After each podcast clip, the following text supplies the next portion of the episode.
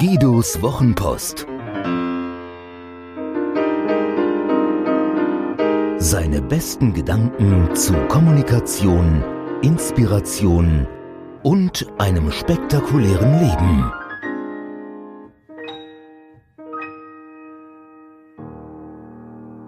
Imagine. Dieser Text entstand nach den Angriffen auf Paris, Bataclan, Paris Attacks, Je suis Paris, all diese Geschichten. Es geht also um Terrorismus. Paris zahlt mit seinem Blut die Rechnung. Jahrhunderte Ausbeutung, Sklaverei, Kolonialismus, Rohstoffsicherung, Billiglöhne, destabilisierende Maßnahmen und Waffenexporte. Doch wer ist dieses Wir? Die Rechnung Westen gegen Nahe Osten, Christen gegen Muslime, Alte gegen neue Welt, diese Rechnung geht nicht mehr auf. Tatsächlich ist es wohl einfacher und komplizierter zugleich. Ich fürchte, unsere politische Führung ist zynischer, als wir uns vorzustellen wagen und jagt lieber radikale Prediger, somalische Piraten oder libysche Bootsschlepper, als sich mit mächtigen Drahtziehern anzulegen, die für die Verschärfung globaler Konflikte Verantwortung tragen.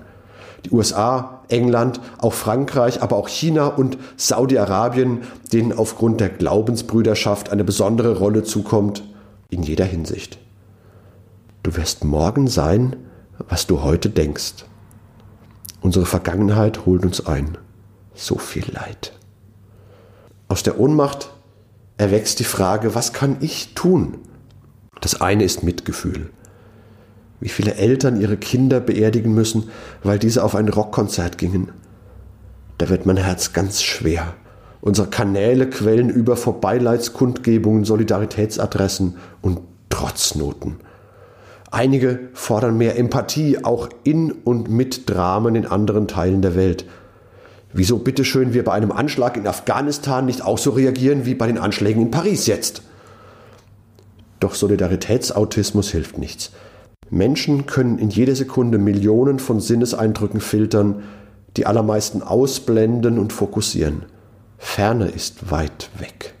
Deswegen nehmen wir eine Bombe auf einem irakischen Marktplatz zur Kenntnis und die Opfer aus Paris rühren uns zu Tränen. So sind wir.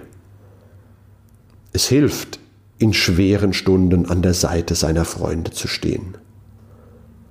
Das andere sind Maßnahmen. Vom Stammhirn aus können wir ja dreierlei tun. Todstellen, Flucht oder Angriff. Wir können die Decke über den Kopf ziehen und schlafen, bis alles vorbei ist. Es wird aber nicht vorbei sein.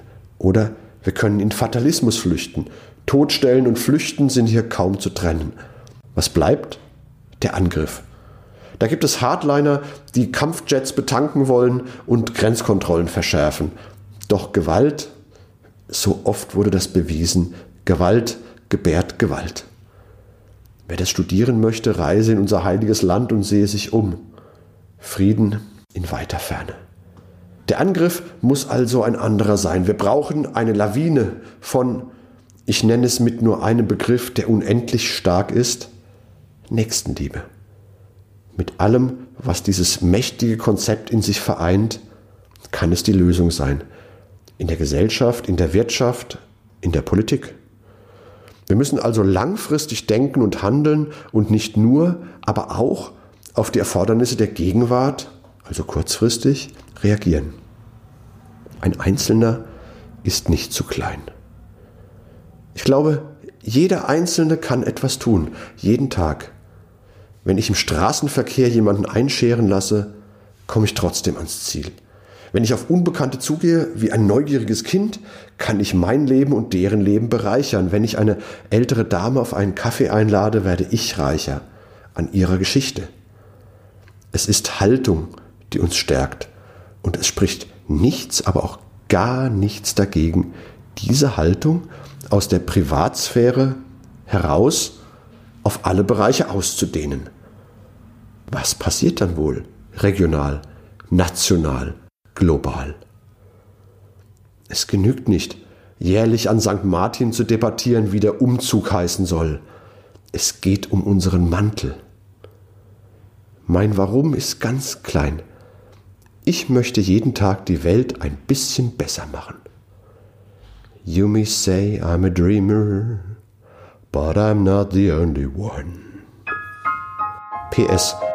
Und wer wundert sich noch, dass eine Million Syrer vor unserer Tür stehen, weil sie nicht unter diesen Barbaren leben können?